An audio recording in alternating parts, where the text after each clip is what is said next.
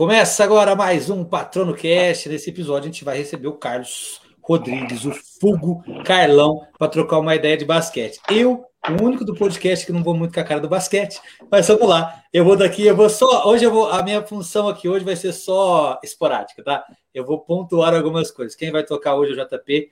JP, é, obrigado pela participação. Carlão, obrigado pela participação. E JP, o comando é seu. Eu vou para o Facebook compartilhar a live, beleza? Daqui a pouco eu te mando o link. Errado não tá. Então é isso, meu povo. Sejam todos muito bem-vindos. Você que está escutando agora, esse aqui com a gente que está hoje aqui é o Carlão. Carlão, que, pô, presidente aí no, atual da Associação. Do, como é que é que eu esqueço aqui? Gente, eu sempre a esqueço. A TPP. Associação, é, Associação de Técnicos de Basquete do Brasil. Aí, ó, viu? Cara. Tô terminando, tô terminando o mandato, faz quatro anos. Já. O cara é pouco grande. Então, se apresente, Carlão. Com, com a voz é sua, o comando é seu agora. Bom, é, para quem não me conhece, né, sempre trabalhei com basquete, fui jogador de basquete, hoje com 60 anos, e joguei dos 15 até os 27 aqui em Franca, só, só fui atleta aqui em Franca. É, profissionalmente comecei aos 15 anos, e depois disso já logo em seguida, com 17 anos, eu e o Guerrinha já éramos, já dávamos aula de basquete em escolinhas, no próprio colégio que a gente, que a gente estudava. E então há 43, quase 44 anos já vivendo, dando aula, sendo treinador, sendo técnico, sendo jogador. É, me formei em educação física, mas trabalhei só apenas seis meses como professor de educação física mesmo. Sempre fui é, ligado ao basquete, sempre como treinador, como professor de basquete, como professor de escolinha. Tive uma escolinha, uhum. né, que é o espaço que estou aqui agora, uma escolinha que nós construímos e aí depois, hoje já não, já não pertence mais. É, durante 18 anos, uma escolinha de basquete chamada Clínica Francana de Basquetebol. Muitos alunos passaram tem, por aqui. Tem um hoje, short disso. Técnica, hoje, Hoje a comissão técnica do basquete Franca, todos eles foram meus alunos. Né? O Elinho, o Pablo, o, Você vê que tá o Douglas, fraco, cara. o Douglas e o Rogério, que é o fisioterapeuta. Uhum. Então é isso aí, a vida inteira é basquete, né? Nos últimos nove anos eu permaneci aqui em Franca, até 2011 trabalhei com basquete profissional. Estou querendo, estou retornando agora, buscando um espaço no mercado aqui ou fora do Brasil. E com várias passagens aí em alguns clubes. Né? Fui assistente técnico do Franca entre 89 e, e 92. É, é, o currículo é um pouco extenso, né? Tem que ter ele é bem grande, eu tenho ele aqui em tem mãos, que, é, é, bem que, grandinho. Tem que ir lembrando aos poucos. E depois montou um outro time em Franca, que eu fui técnico durante três anos. Aí eu acho que eu fui o primeiro técnico, na verdade, francano, né? sou nascido em uhum. Franca, a sair de Franca, né? trabalhar como técnico de basquete. Depois de mim, vários outros vieram, né? Guerrinha, João Marcelo, é, Tom Zé, que não era francano, mas também surgiu daqui. Então, nós chegamos na Liga Nacional a ter seis francanos como técnico de basquete, entre 12 e 14 técnicos. Então, e é uma grande escola, né? É e escola. depois trabalhei em várias equipes no, no, Brasil. Fui assistente técnico do Hélio na seleção brasileira no Campeonato Mundial em 1990. E depois, em 95 e 96, fui assistente técnico da seleção brasileira, masculino, do Ari Vidal, no pré-olímpico e depois na Olimpíada de Atlanta. Então, eu, Cara, isso é sensacional. Muito, muito, é, muito orgulho dessa história. Com o Hélio também participei. Na época existia, chamava Goodwill Games. Nós participamos uhum. do Campeonato Mundial, que foi em, em Seattle, nos Seattle. Estados Unidos. Se foi também uma competição entre as oito melhores equipes consideradas na época do mundo, né? Uhum. Então foi muito legal, foi muito é, é uma, é uma carreira. Eu trabalhei fora é uma do carreira. É, trabalhei é fora do Brasil, em dois países. Trabalhei na Venezuela, numa grande equipe. Trabalhei no México. E agora eu estou querendo retornar, é, recomeçar aos 60. Tô jovem. Ah, sempre tem tempo, né? A idade nunca é um empecilho aí. É, sempre tem basquete tempo. Não, basquete não sai da, da sua vida, né? né? Eu, eu posso estar fora da quadra né, uhum. nas equipes profissionais, mas a quadra está tá em mim o tempo todo, como todos os esportes, né? Acredito que seja assim. Então, Sim. igual o Fernando é apaixonado pelo, pelo vôlei, pelo futebol, e, e, e, e é, e na verdade o, o esporte, eu acredito que ele é praticamente o único espaço democrático, né? onde as regras são iguais, é mesmo, a mesma regra para todo mundo, do gordo para o magro, para o baixo para o alto, do negro para o branco, para todas as pessoas. Então, esse espaço é, democrático, né? a arena do esporte, ela é fantástica por isso. E é por isso que a gente aprende o tempo todo. Né? São, cada jogo, cada treino é uma lição e você vai reescrevendo as páginas do seu livro. Eu ainda vou além. Eu acho que o esporte é um dos pilares da sociedade. Eu acho que, que o esporte ele, ele, ele, ele entra dentro. Ele, eu acho que esporte, esporte, educação e saúde são, são é porque o esporte e saúde acaba sendo linkado, mas esporte, educação e saúde são as bases de uma sociedade mais justa. Cara, e eu vou mais além. Eu acho que esporte te, quando você gosta te ensina a amar, porque é assim. Você é quando você está vendo um esporte, você gosta e torce para um time, e você não faz parte daquilo, você é a, é a única, assim, uma das poucas coisas que você torce pelo sucesso do outro. Porque, por exemplo, se o Corinthians for campeão brasileiro esse ano, vai mudar nada na minha vida. Vai ser só mais um argumento que eu vou usar.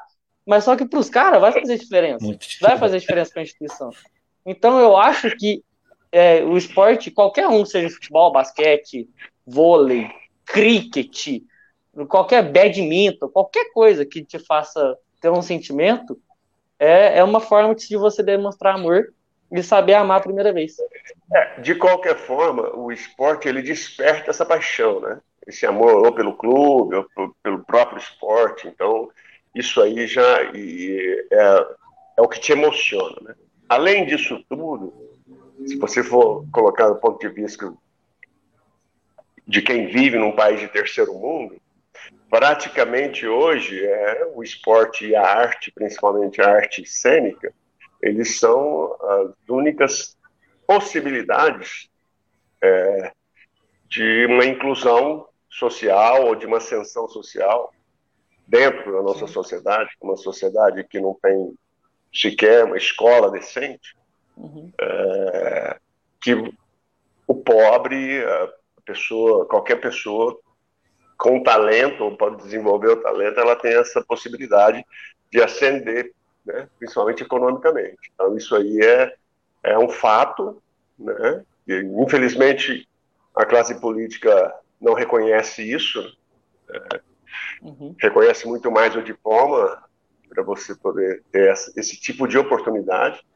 mas o esporte hoje, principalmente é, nesses projetos sociais, é, eu acredito que vem, estão sendo descobertos inúmeros talentos em todos os esportes. Isso é muito bom, porque qual é a chance de um garoto de periferia ser bom aluno e conquistar, é, conquistar algo uhum. né, é, dentro de uma escola pública? Ah, existe, é lógico, só que não é uma regra, é exceção, né? Então, como educador, até é uma coisa que que me encanta, porque é, é o, hoje, infelizmente, é o principal caminho para uhum. ser alguém na vida, né? nesse sentido, de você ter o sucesso que a sociedade exige que você tenha. Né? E ainda é, nós somos discriminados, né? infelizmente. É. O Igor está chegando com a gente. O Igor também faz parte aqui do nosso quadro de apresentadores. Hoje ele não vai poder estar aqui presente, então ele passou, deu uma boa noite. Meu tio lá de Maringá está nos assistindo também. Chegamos no é, Maringá, hein? É, Carlão, espetacular a tua história. Eu eu tenho um pé no esporte, eu falo, eu falo do basquete, mas eu tenho um pé no esporte. Eu fiz educação física por um tempo, trabalhei escola durante boa parte da minha vida. Então, o esporte é uma coisa que me acompanha desde, assim, não só assim como eu, mas com 90% do povo desse país, o esporte acompanha desde criança, é, tanto na, na parte emocional, emotiva, aí, de, de gostar de alguma coisa, como na prática mesmo. Lógico, nem todo mundo dá sorte do esporte, né, de, de ter talento no esporte, é. né? É, é se, somos, eu sou um caso desse. Mesmo, mesmo, mesmo que ainda seja uma minoria, né? É, que vai chegar ao topo, que vai chegar ao sucesso, ainda é um número alto, né? Uhum. comparado com as outras possibilidades que as pessoas têm. Mas, independentemente de chegar em algum lugar dentro do esporte ou como uma carreira esportiva, você tem no esporte, por exemplo, disciplina, você tem resiliência, determinação, você aprende a lidar, com o que o João falou, você aprende a lidar com a paixão, você aprende a lidar com as emoções, com as adversidades, com as derrotas, você aprende de várias formas, né? Principalmente, é, eu, por exemplo, sou de uma geração que eu aprendi é, e, e, iniciei é, toda, toda a minha iniciação esportiva foi dentro da escola da escola que eu estudava. Éramos campeonatos colegiais, é, que a gente. Jogos que, da primavera. Que, é, Jogos da Primavera era, assim, era uma vez por ano, mas a gente uhum. fazia jogos colegiais durante o ano todo. Então, a gente, eu, o Guerrinha, em 77, nós fomos campeões do estado de colégio, jogando pela, pelo Colégio Industrial, que hoje é o Centro Paula Souza. Uhum. Isso não é, existe pouca mais. gente sabe, mas era assim, todos uhum. os anos era só a capital. Né? E eram, eram equipes campeãs em cada região. Eram 12 regiões, a gente se reunia lá uma semana por ano, no final do ano. A gente jogava durante o ano inteiro, para chegar no final do ano, lá em São Paulo, alojado lá debaixo das arquibancadas do ginásio de Itapuera e do, do antigo DEF, que hoje é o Babi Barioni, para poder vencer as equipes paulistanas, que eram formadas pelas seleções brasileiras, 16, 17 Só. anos. então, e nós, fomos, nós conseguimos esse resultado, né? que para a gente era tudo. É, então, é, hoje o esporte não está mais dentro da escola, a educação física praticamente não está dentro da escola. Né? É, nós tínhamos é, educação física e jogávamos no contraturno, não fazia parte da nossa, da nossa grade né? Então, nós tínhamos que ir de uniforme, short, camiseta, tênis. Né? Não é fazer educação física de sandália, né? de calça de, como é hoje. Eu peguei um ano de educação física sim, no contraturno. Um ano só. 1990 e. Eu nem sei o que, que é isso. 90, 90, mas nessa, 97. Nessa, 97, nessa é. época já era exceção. Já, já era exceção. Era, Tanto é que no, que, no ano seguinte que, já voltou ao normal. É, já era exceção porque era, eu, eu, eu estudei, eu estou falando isso no início da década de 70. É, já, eu estou falando que já era exceção porque eles incorporaram isso é, de, de, primeiro diminuir o número de aulas de educação física, né, e de educação artística também. Eles incorporaram isso no turno da escola diminuiu até o tempo de aula para poder, sei lá, era muita gente, pouca escola, não sei quais foram os motivos, mas na verdade é a educação física, a educação artística é, não tomava pau né, na escola, você não, você não repetiu o ano. Então já era desvalorizada por aí, mas ajudava você em outras coisas. Sim. Mas é evolução, vamos, vamos encarar dessa forma. Hoje Hoje é mais especializado, né? Hoje a criança decide o esporte que ela quer seguir. Então, isso também tem um, um componente que pode ser importante. Eu acho que preparando os profissionais para serem bons profissionais, né? A, a TBB agora ela participa de uma, porque o sonho da TBB ela foi criada para que existe uma todo o país tem uma escola nacional de treinadores de basquete. E nós temos também, só que ela tem um vínculo com a confederação. E desde 2015 que nós estamos batalhando para que a gente, nós queríamos, como associação, coordenar os cursos para treinadores de basquete. Então, são três níveis, né, nível 1, nível 2, nível 3. Nós estamos terminando agora a associação junto com a CBB, estamos terminando o primeiro nível da, da escola, né? E para ser lançado agora no segundo semestre, onde todos os profissionais que tiverem interesse, né? O nível 1, é, para exemplificar, ele vai dos 6 aos 14 anos. Né? Então, como ensinar, como gestão, todos é, a história do basquete tem um, são 120 horas de curso para que o profissional saia pelo menos com um norte, né? Qual é a direção que ele deve seguir para que a gente tenha uma certa é, unidade no pensamento, né? como o basquetebol, como escola. Porque o brasileiro ele, ele é ah, todo mundo fala do argentino, mas o brasileiro é diferente. O brasileiro tem uma outra, tem um outro tipo de criatividade, tem um outro tipo de físico, é um outro clima. Então, nós queremos ter essa identidade. Então, a TBB está trabalhando por isso.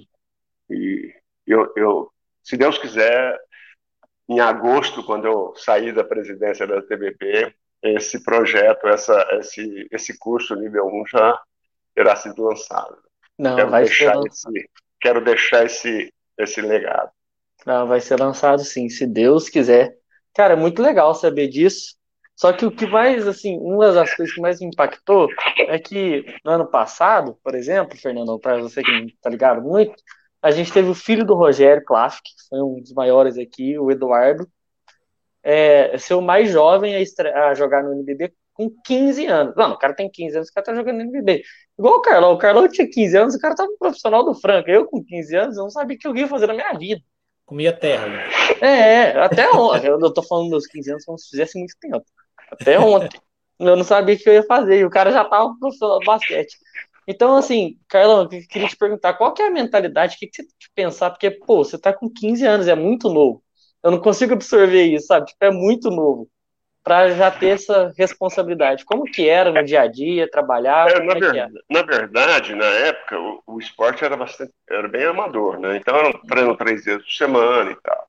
E como Franca tinha vários jogadores de seleção brasileira e tudo, era uma equipe muito forte, que na época era Amazonas, eles convidaram a mim, o Guerrinha e o Ciso, um, um, porque nós nos destacávamos da nossa idade, para fazer parte de uma equipe que ajudaria a treinar, né? Então, nós ajudávamos a treinar e participávamos dos jogos aqui regionais e tal, e jogos mais amistosos, mesmo durante o campeonato, de jogos com equipes mais fracas, enquanto os jogadores estavam na seleção brasileira em treinamento. E tinha cinco jogadores de seleção brasileira. Então, isso aí deu para a gente uma certa bagagem, e, e, e, eu falo profissional porque nós recebíamos por isso. Nós tínhamos um salário de jogador é mesmo não sendo um jogador de decisões. Com o Guerrinha, que sempre teve mais potencial lá, aos 17 anos já estava participando de campeonato sul-americano, 18 anos, e por aí nós fomos, e em momentos de crise franca, de problemas de dinheiro e tudo, a, nós, os mais jovens, a gente acabou segurando é, algumas as alguns momentos, é, é, alguns momentos aí, né? Aí eu comecei a fazer faculdade, fazer arquitetura. Depois fiz um ano de filosofia, mas aí eu larguei a arquitetura, fui fazer educação física. Foi quando nós montamos, eu e o Guerrinha montamos essa escolinha e o Bota. E, e logo em seguida eu já queria parar de jogar também, porque eu já não eu já estava dividindo, já estava com 26, 25, 26 anos, dividindo espaço e meio que atrapalhando a ascensão de alguns jogadores que vieram de fora, que eram jovens, que eram muito talentosos. E aí eu continuei mais um ano, até porque a equipe tinha essa dificuldade de né, ter jogadores e tudo, tinha pouco jogador. Então eu fiquei mais na condição de treinar. Aí eu parei aos 27. E, mas já trabalhava com categorias de base, prefeitura. Fui ser assistente, fui ser treinador de equipes de base aqui em Franca. E depois de um ano fui convidado para ser assistente do Hélio. É, e aí continuei, resolvi, já estava formado em educação física, já tinha escolinha. Aí resolvi é, seguir a carreira de técnico E tive momentos muito bons. Cara. E ainda tem, ainda tem. É, não, ainda tem.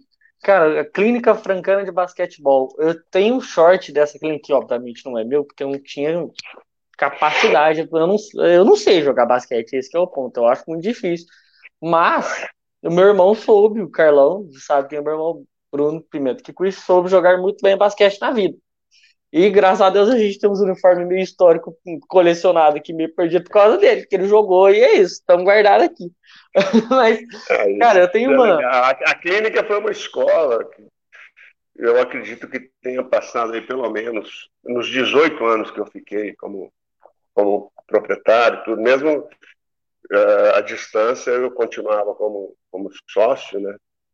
Durante 10 anos eu era professor na prática mesmo. Aí depois, quando eu comecei como técnico profissional, é, nós ficávamos mais na supervisão e coordenação. É, eu acredito que nós tivemos aí uns 4, 5 mil alunos né, durante esses 18 anos, porque durante 10 anos era uma média de, sei lá, 150, 180, 200 alunos, chegando bastante, e depois que nós mudamos aqui para o prédio, nós chegamos a 300 alunos, um pouco mais. Então, Senhora, é, é lógico que se repetiam, né? E fora uhum. equipes de, que eram como funcionário da prefeitura, as equipes de base, foram muitos atletas que eu tive. É, se comentou sobre o filho do Rogério, e Franca é uma grande escola. E Franca é, tem uma cara, né? Franca tem uma identidade de jogar basquete.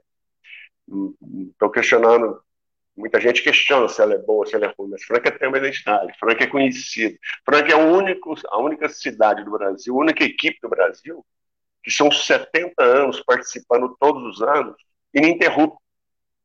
Franca Sim. nunca ficou um ano sem disputar um é campeonato de basquete, né? um campeonato paulista, um campeonato brasileiro. Então, isso aí é grandioso. E não vai existir outro lugar, não. outro clube que vai ter não vai chegar a 20 anos. Você é, olha. Legal. Polêmica, hein? não, cara, é muito legal. É, é o orgulho de ser francano mesmo. Então, Sim. Quem Talvez... gosta de basquete, é, o basquete do Brasil, ele não. É... Ele não pode ser mencionado sem mencionar Franca. Independente dos resultados atuais, né, porque o investimento das outras equipes é muito alto, mas o Elinho vem fazendo um grande trabalho. e eu acredito trabalho. que esse ano deve chegar às finais. É, com as, com as nada, contratações nada, aí já confirmadas, né? É, nada acontecer, né? Porque uhum. durante o campeonato pode acontecer muitas coisas, contusões e tal. E nessa época de pandemia e incertezas, é, é óbvio que não. Que não é um, é, não é uma ciência exata. Então, é, não, nunca é, né? Você, o basquete você não sabe nem como começa. Porque você vai falar, tem um pulo bola, mas o pulo bola você não sabe quem vai ganhar ainda. Aí você ver, né? E tem gente que fala que é mais fácil prever o basquete que o futebol. Então, acontece. Fica, fica, fica a dica aí. É... O Brasil estreia amanhã no, no, no pré-olímpico, né?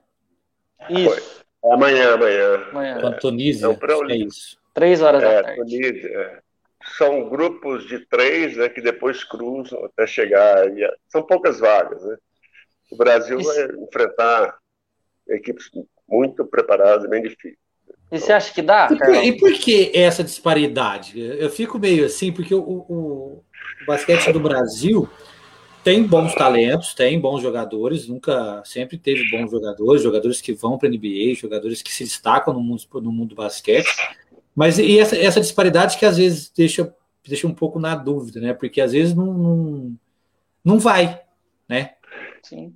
Olha, primeiro, assim, os países da Europa e mesmo os Estados Unidos tal, são países que têm uma, uma estrutura para o esporte diferente da nossa. Eles têm, eles são fisicamente né, mais disciplinados, são fisicamente muito mais altos, né, e eles a vida inteira trabalharam dentro dessa coisa que a gente fala que é uma unidade, que é uma, é uma característica, é uma, é uma marca.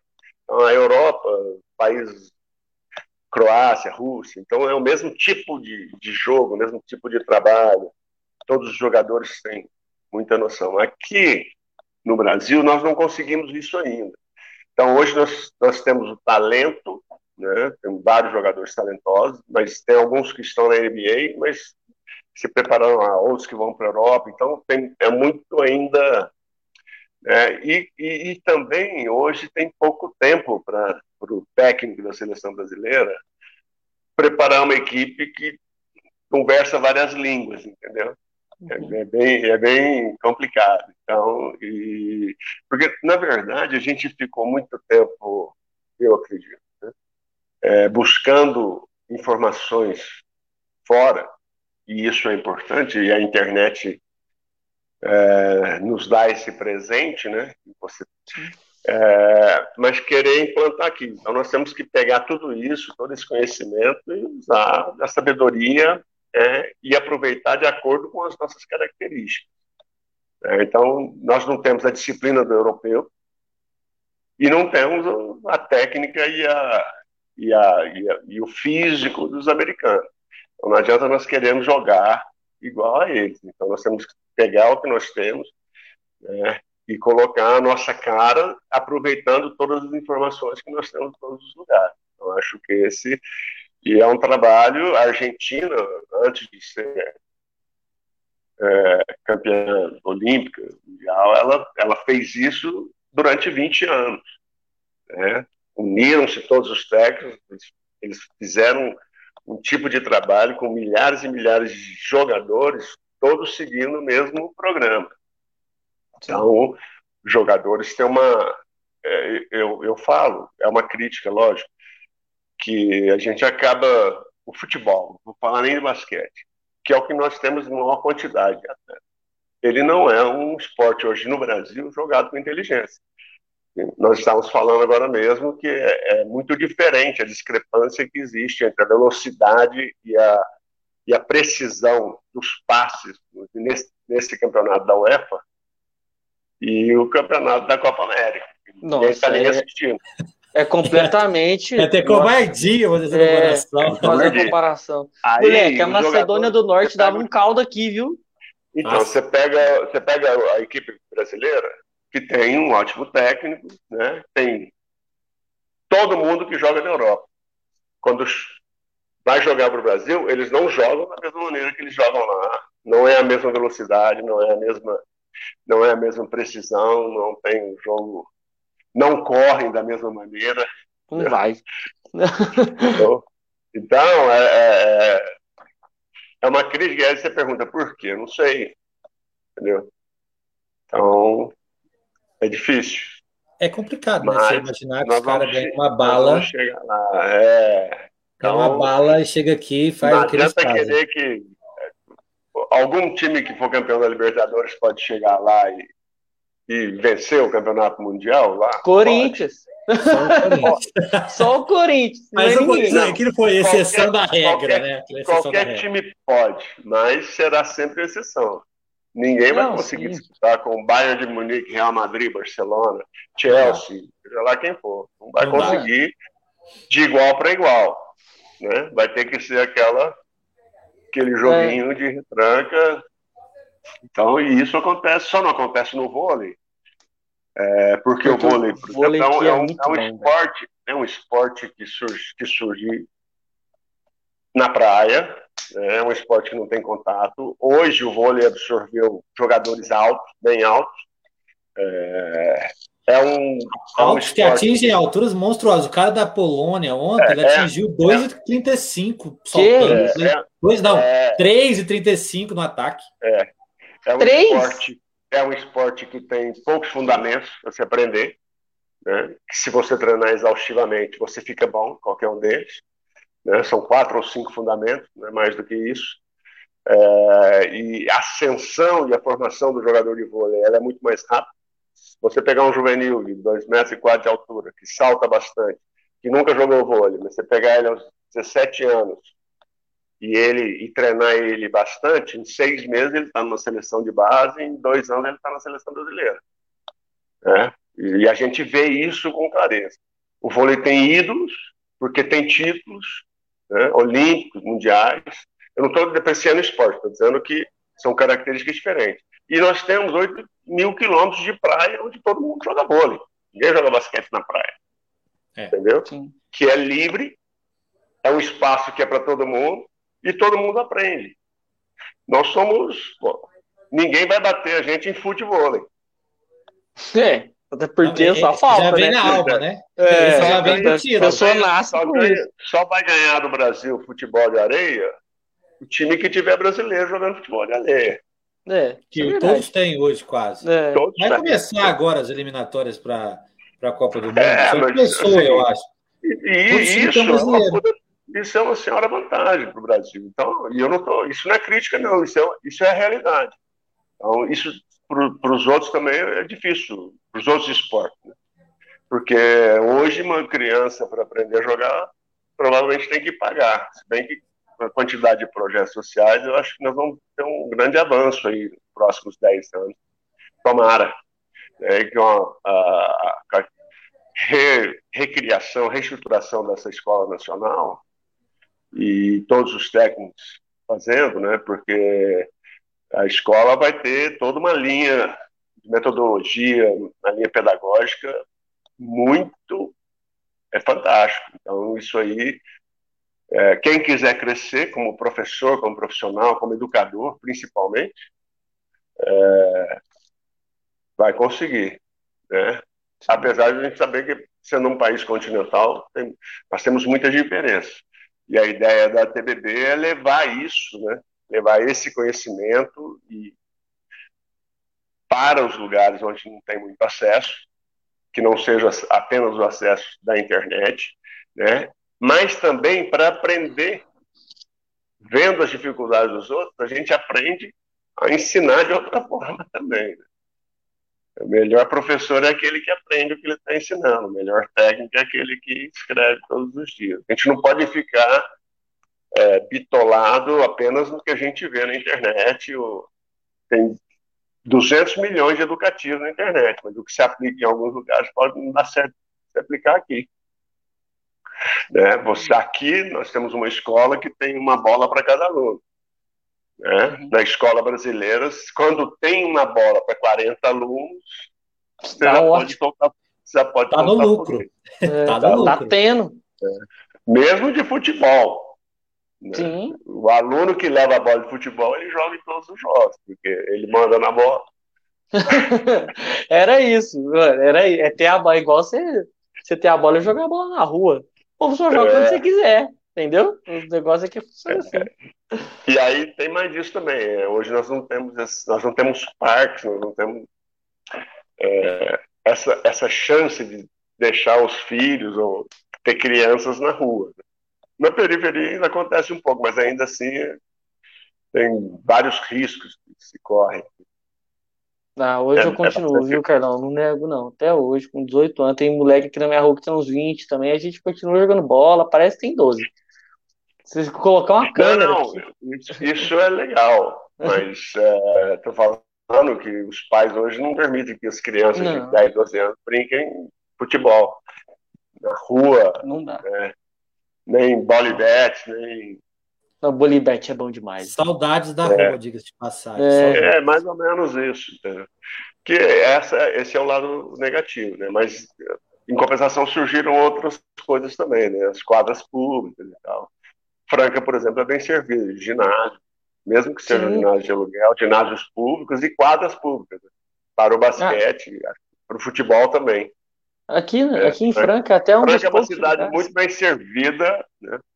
Sim. Eu não posso dizer que seja bem aproveitado. Ela é bem, é. Ela é bem, bem servida, servida, é. É bem servida. Né? Mas uh, aqui é um dos Também não vou entrar no mérito do aproveitamento, porque isso aí não tem a ver com o nosso, nosso é. papo de hoje. Mas aqui, onde eu, aqui onde eu moro também tem a mesma coisa. Todos os bairros têm uma quadra. É, só tem uma que não é coberta, quadras muito poliesportivas. E a crítica que eu faço aqui é o subaproveitamento. É a falta do, de investimento do poder público para que essas quadras funcionem em tempo integral. Porque quadra tem, tem, tem estrutura, só não tem investimento do poder público para que tenha um profissional que possa é, é, direcionar isso. Então, é a crítica que eu faço aqui em relação à questão esportiva é essa. Eu brigo às vezes, mas é normal. É, o Fernando ele adora. Nossa, o moleque do conselho. Esses dias eu recebi um, um, Eu recebi, não, eu vi uma notícia, inclusive foi colocado pela Hortência. É, depois por um jogador de vôlei e um outro jogador de basquete. Acho que faz 21 anos que existe um projeto para ser aprovado na Câmara sobre é, desenvolvimento do esporte, um plano nacional de esporte do Brasil. Uhum. Não entra na pauta. 21 anos.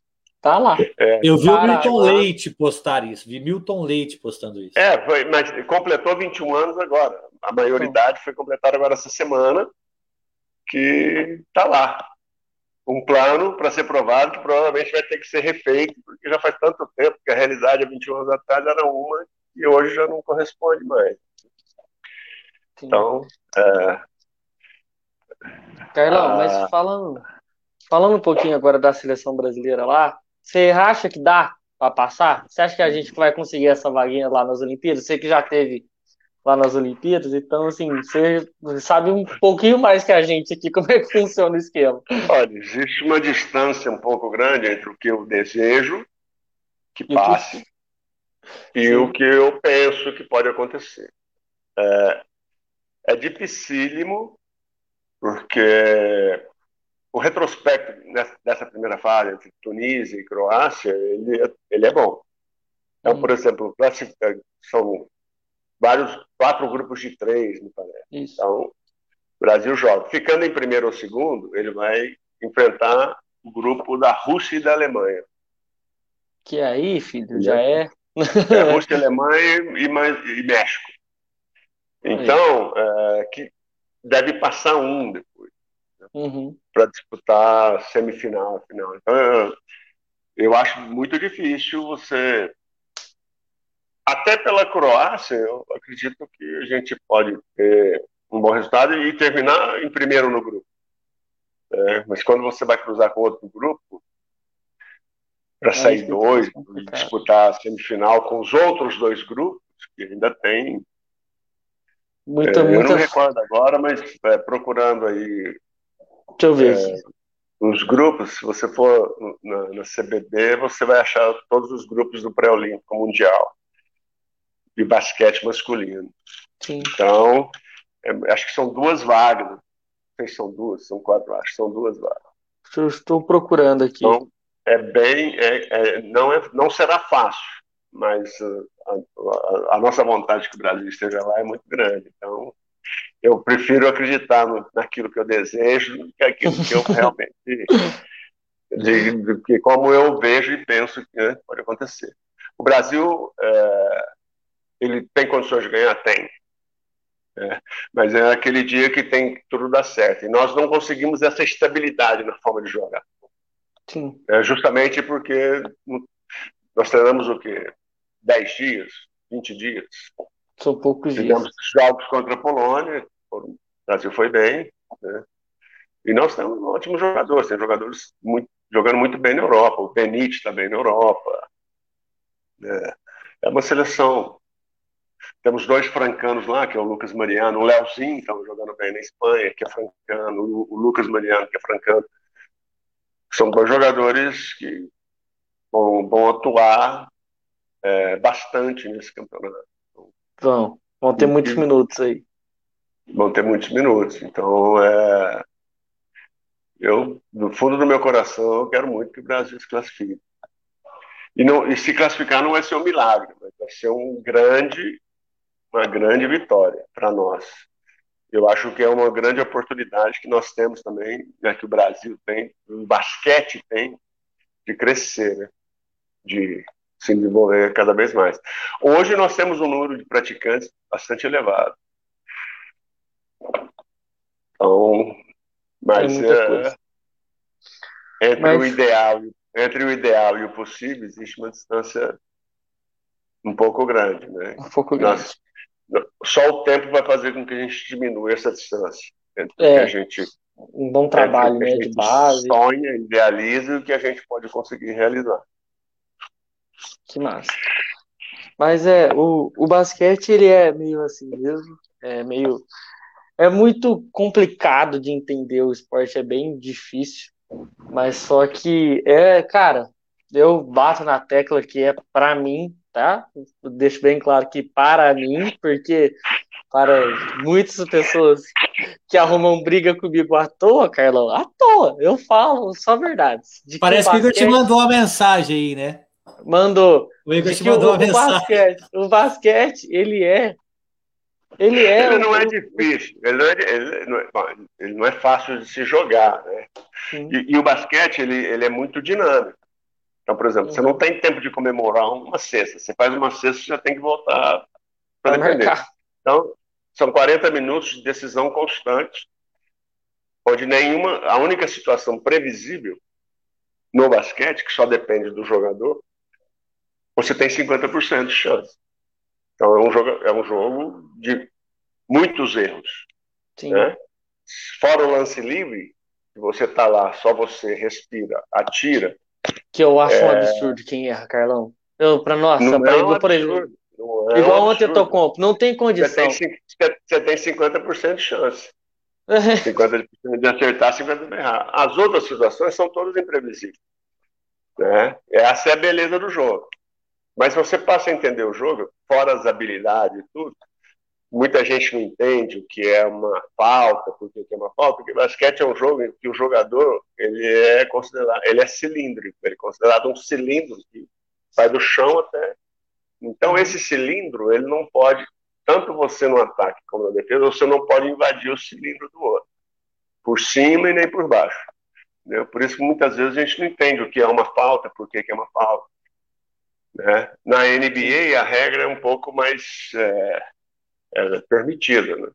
Então, é, lá, é, lá é outro campeonato, literalmente, né? É, Porque as é, regras são diferentes. Quando, é, são, são, tem algumas diferenças, né? É. Quadra é maior e tal. Lá Mas são 12 minutos por quarto. É, você, se você for subir para um arremesso e você e o cara que for bloquear tiver com a mão reta, ele não invadiu o cilindro, é, não é nada. Muitas vezes o cilindro é porque os árbitros, o árbitro que está embaixo da cesta, ele só olha da cintura para baixo. Tudo uhum. que acontece. Entendeu? Justamente por causa desse lance do cilindro.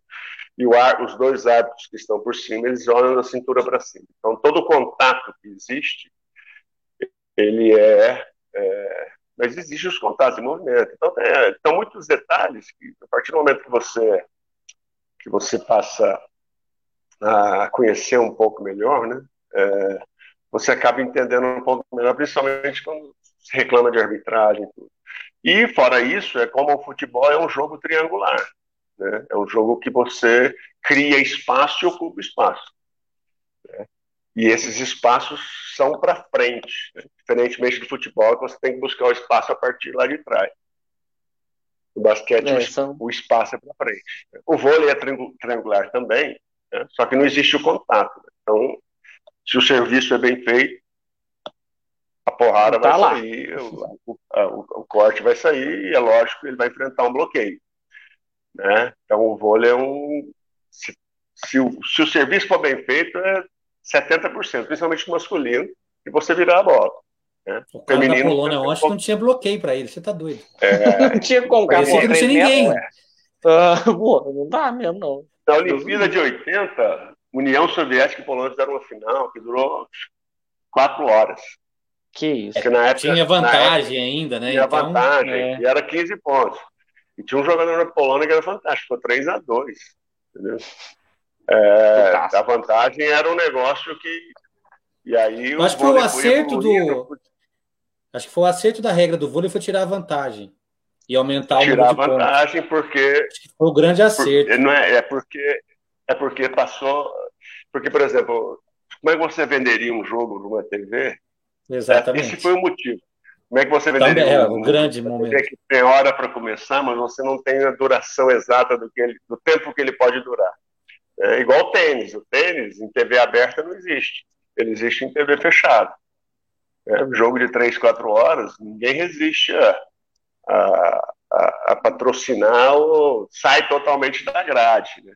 Então, o vôlei, com, a, tirando a vantagem, ele ficou muito mais dinâmico, né? porque passa a ser um jogo realmente de ataque e defesa constante, mas muito mais dinâmico, em que o erro é fatal. Né? E mesmo assim, quando você tem que chegar no final e tem que ter a vantagem né, de dois pontos, ele às vezes se complica, mas é muito legal. Eu acho que o vôlei ficou muito mais interessante. E o tie break com 15 pontos. Então hoje você pode prever duas horas com o jogo e você pode vender isso na TV com tranquilidade e, e é o que rendeu ao vôlei, né? E por que o basquete então, tem, assim, a Band tá passa, o, a NBA de, parou de passar o NBB, que acho que tá passando TV Cultura, se não estiver enganado. Sim, Mas, Família, por, tá? É, por, por que que não tem tanta abertura na TV, assim, mais? É... Porque tem tempo determinado. Vai demorar o quê? Demora o quê? Um basquete, um jogo de basquete com Cara, dependendo. É, o, jogo de o jogo de basquete é uma hora e quarenta, uma hora e quarenta e cinco no máximo. Se ela tiver prorrogação, ela pode durar um pouco mais, duas horas, né? Mas é, na verdade, é, é, difícil, eu não sei como explicar. O vôlei também hoje perdeu espaço. O vôlei tá perdeu fechada, muito espaço. Né?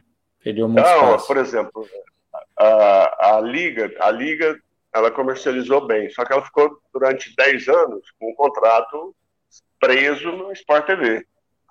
E a Globo Sim. tem muitas regras. Você não pode usar, falar nome de patrocínio, entendeu?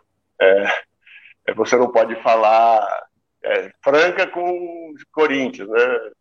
Não tem, não, não tem a divulgação de marca. Então, para uhum. você arrumar patrocínio, é, é mais complicado. Hoje está na cultura tá na, no Dazon, né? Que são Cara, então, pagos. Sobre... Então, por exemplo, a final, se tivesse hoje no Sport TV e tivesse planejando a final da Liga Nacional de dois, do NBB de 2023, já teria que estar marcada hoje na grade.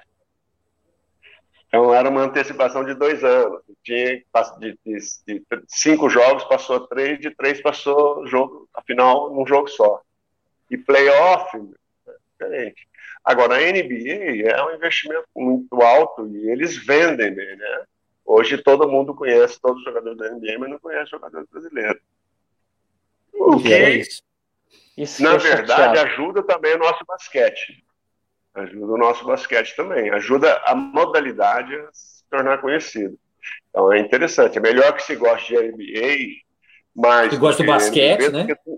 Que gosta de basquete que não gosta de nada. Né? Aí, Sim. vendo a NBA, a criança vai sonhar em ser jogador de basquete. Cara, Porque o é vôlei, é o vôlei né? ganhou uma, pra, uma pra grande projeção. O, basquete. O vôlei ganhou uma grande projeção porque ele foi para a TV, né? Ele foi para a TV na, na, nas épocas de Bandeirantes, depois com a, com a Globo. Agora, agora nem tanto mais. Agora... Só porque ele ganhou medalha. Muitas, aliás. Ele né? passou a ter passou a ter ídolo. É o que mais tem é medalha. Vôlei... É, medalha é, sai pro ladrão. Medalha é o que mais tá tendo no vôlei. O tá vôlei, vôlei passou a ter ídolos. Né? Então, é, e, e, se você for ver bem, o vôlei é praticado, era Hoje eu não sei como é que é. O basquete é praticado em 200 países do mundo.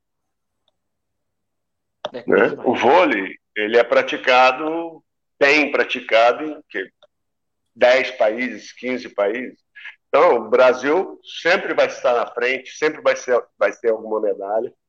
O Brasil nunca vai ficar de fora, porque além de ter excelentes profissionais, né, é, conseguiu fazer esse trabalho então o Brasil sempre vai ter resultado no vôlei, tanto masculino como feminino. Alguma a hegemonia medalha vai... grande demais. A hegemonia grande e vai Pouca um ano vai ser a né? Alemanha, né? outra a Itália, outra a Rússia, outra a Holanda. Estados Unidos? Né? Estados Unidos nem tanto. A, a quem, mas, quem mas, cresceu. Mas figurava de vez em quando, né? Quem cresceu muito no masculino. Os Estados Unidos, foi a, eles foi a França, durante. Né? É, os Estados Unidos, dois, quatro anos, eles montaram para ser campeões olímpicos. Eles chegaram lá e foram campeões olímpicos. Quando eles querem montar alguma coisa para fazer para ser campeão, cara, e eles vão e ganham. Eles vai ganhar. Eu falo disso, eu falo disso. Tem estrutura é o que não falta para eles. É, então, o brasileiro tem que torcer para americano não começar a gostar de futebol igual eles estão querendo gostar. Porque já estão gostando. Então, porque. Você sabe por que, que americano, se... você sabe por que, que americano não gosta de futebol? Por quê? Porque americano não admite que um jogo, qualquer competição, termine empatado. Tem que ter um vencedor. Mas vocês se lembram do futebol, do futebol americano, futebol, futebol soccer americano no começo? Eles, ganharam, eles fizeram o Golden Goal. Não, e tinha uma disputa de pênalti. Todo goal. jogo eles tinha criaram, disputa de pênalti para ter um vencedor. Criaram o Golden Goal, é. O Brasil, é, aqui no Brasil, eles implementaram isso no Campeonato Paulista. Não vou lembrar qual agora, mas teve um Campeonato é. Paulista que eles faziam isso. Terminou empatado 2 a 2 por exemplo. Então é um ponto para cada um. Quem ganhar nos pênaltis leva mais um. Era assim. É. Era desse jeito. É, mas não funcionou, eu, eu, não, não pegou. Não, não é, funciona, não. porque não funciona. a regra da não FIFA, funcionou. a regra da FIFA é soberana. Não adianta você fazer aqui, entendeu? E a hora que você for fazer alguma competição, você. Que aí começa também a você jogar para empatar. Isso é verdade. E, na verdade, ideia, na verdade, eu assim, eu acho que a linha de impedimento não pode acabar, mas ela deveria ser para frente do, do meio do campo. Eu acho que abriria mais espaço no futebol. Ou fazer igual tem no basquete. Por exemplo, você passou pro meio para frente, você não pode voltar mais, mano. que, aí fica, que aí fica atacando lá, fica é, bom. O esporte com os pés é mais difícil.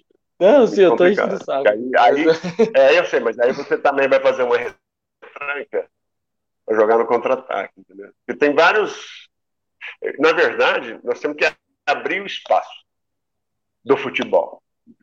Deixar os caras livres, entendeu? Então, por exemplo. Rapaz, mas aqui tá meio de campo. Da linha da grande área para frente impedir.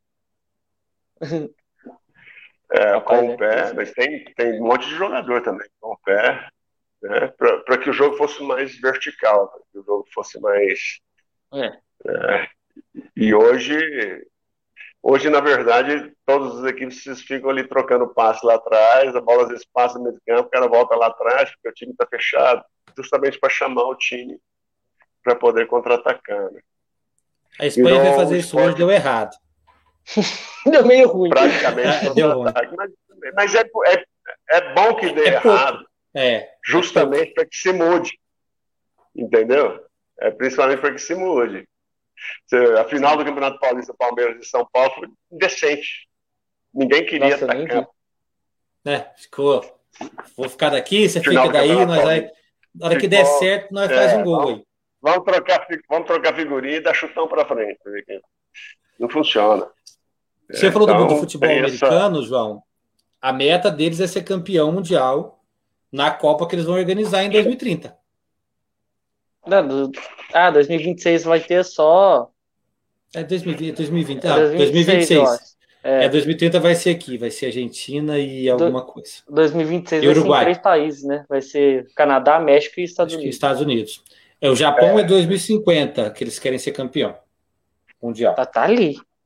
Tá quase. Uh, tá chegando. Mas o, o, o americano ele tá investindo muito no futebol. Ele está investindo demais no futebol. A gente vê aí o aquele brasileiro, Flávio Augusto, comprou um já vendeu também, mas ele comprou um time lá porque ele sabia que ia render, né? E agora vendeu por 2 bilhões. É, tudo, tudo, Estados Unidos tudo é negócio. É, tudo é negócio. Tudo é marketing. Quando eu, marketing, quando, quando eu morei, quando eu morei nos Estados Unidos, foi o primeiro ano do Utah Jazz. Porque a franquia do Jazz era em Nova Orleans, lógico, podia ser em outro lugar. Uhum. E eu cheguei lá em 79, foi a estreia do Jazz em Utah, então virou Utah Jazz. O cara era um, o dono do Utah Jazz, era dono de uma concessionária de carro, ele pagou 400 mil dólares. Hoje, a franquia do Utah Jazz, isso foi 40 anos atrás, a franquia do Utah Jazz vale um bilhão de dólares. Agora eu fiquei curioso. Ele comprou vale por 400 mil dólares. E eu acho tão então, legal essa lá, ideia de, de comprar de um lugar e para outro. É, porque lá a valorização ela é de acordo com o que a, a franquia vende. E tudo lá é registrado, é oficial NBA. Um lápis, uma borracha, uma camiseta, uma flama. Lá não tem pirata. Que aqui Cara, no Brasil, ó, eu aqui achei, no Brasil é uma festa. Eu achei que o valor, ó, foi comprado 1980. Hoje a franquia vale cerca de 1,6 bilhões de dólares. É, então eu, eu chutei para baixo. É, e, e, se você quiser ter ações do Utah Jazz, você pode. Para você ir lá e comprar no mercado. Miami Heat, qualquer ação que você Hoje é a NBA é uma das coisas mais valorizadas. Cara, Tanto eu acho que é, para você acho... contratar e, e, lá a NBA ela tem uma, para mim é o, é o, sistema mais justo. São Sim. eram 27 times, depois acho que 29, agora são mais. Eu não, eu não sei agora quantos times 30. estão na NBA hoje. São 30. São, os últimos os últimos 12 eles são os que têm direito a escolher os melhores jogadores da universidade. É. Do último colocado, né? Então uhum. já é uma oportunidade. Mas, ao mesmo tempo, ele pode trocar a escolha dele por jogadores de outra equipe. Sim. Entendeu? Então, é. existe uma janela durante o campeonato, pode haver as trocas e tal.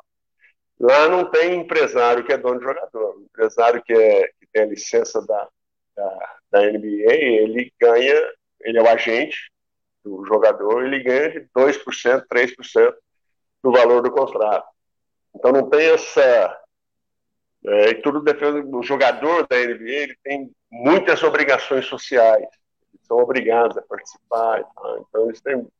É, e aí vão surgindo os ídolos, e conforme a franquia vai vendendo, porque você pode contratar é, os jogadores, toda equipe tem um teto de gasto é cap hold, né? anual. É, tem um teto de gastos com salário. É, existia algumas coisas de seguro e tal, mas eles têm um teto. O teto é de acordo com o valor da franquia. É um percentual em cima do valor da franquia, porque lá uh, o Golden State tem um valor e o Utah tem outro, e cada um tem seu valor. Conforme, conforme os caras vão ganhando, vai aumentando esse valor que vende mais. Então, é muito. Tudo, a distribuição é justa. É isso que eu quis dizer. Organização Sim. é tudo, né? Não tem jeito. Cara, é. Não, e para você ter noção, porque antigamente, igual o Carlão falou, é, os dois primeiros últimos colocados, o último era quase. Quem ficava literalmente em último, assim, era quase certeza que ganha, que ficaria com a primeira escolha do draft. Hoje não é mais assim. Hoje trocou. E hoje os três últimos, eles têm a mesma porcentagem de, de pegar a primeira escolha do draft. Por quê? Porque antigamente o time perdia de propósito. Entendeu? Que, pô, vou ficar em último, pelo menos eu vou pegar o fodão lá da universidade. Ou vou trocar minha primeira escolha aqui por um cara top. Então hoje não existe mais essa. Hoje tem chance aí de você ficar em terceiro é, tipo, travou aqui, eu perdi a conexão. Você está falando o último. Eu não é, sei então... se foi aqui.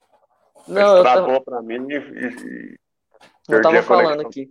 Estava falando que o último colocado sempre, a maioria das vezes, ficava com a primeira escolha da, do draft. Hoje não é mais assim. Ele... Hoje os três últimos, eles concorrem entre si, tem a, a mesma porcentagem.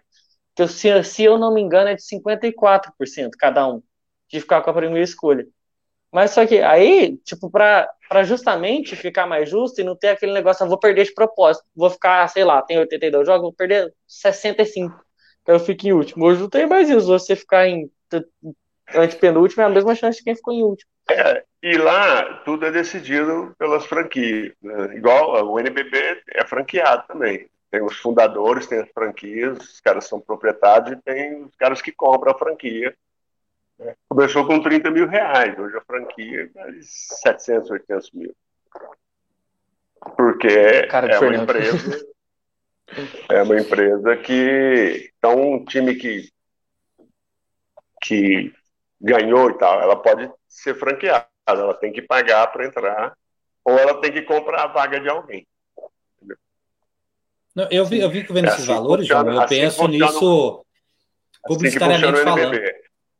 É, hoje, Cara, por exemplo, o... O, o, time lá, União do Sul, do Santa Cruz uhum. do Sul, onde eu trabalhei, eles foram campeões do Campeonato Brasileiro, então eles têm direito à vaga da liga, como convidado e tudo, só que para entrar, eles têm que provar que existe, hoje, eu não posso estar errado, eles têm 2 milhões de reais para gastar durante a temporada.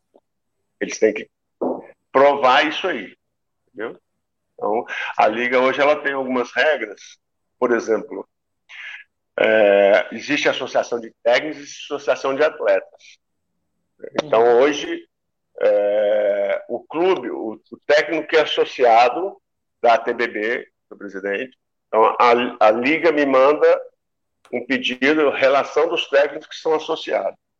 Aí eu mando, os clubes têm que mostrar que eles pagaram esses técnicos. Se não pagar, tem que negociar e tem que pagar. Se não pagar, eles não participam do próximo campeonato. Eita! Entendeu? É Sabia assim que, funciona, porque senão, porque aconteceu vários anos aí de técnico, jogador, não ter para receber. O clube não paga, o clube não faz diferença nenhuma. Só que se o jogador ou o técnico não fizer parte dessa associação, tanto de atletas como de, de técnico, é, e ele não receber, o clube continua do mesmo jeito.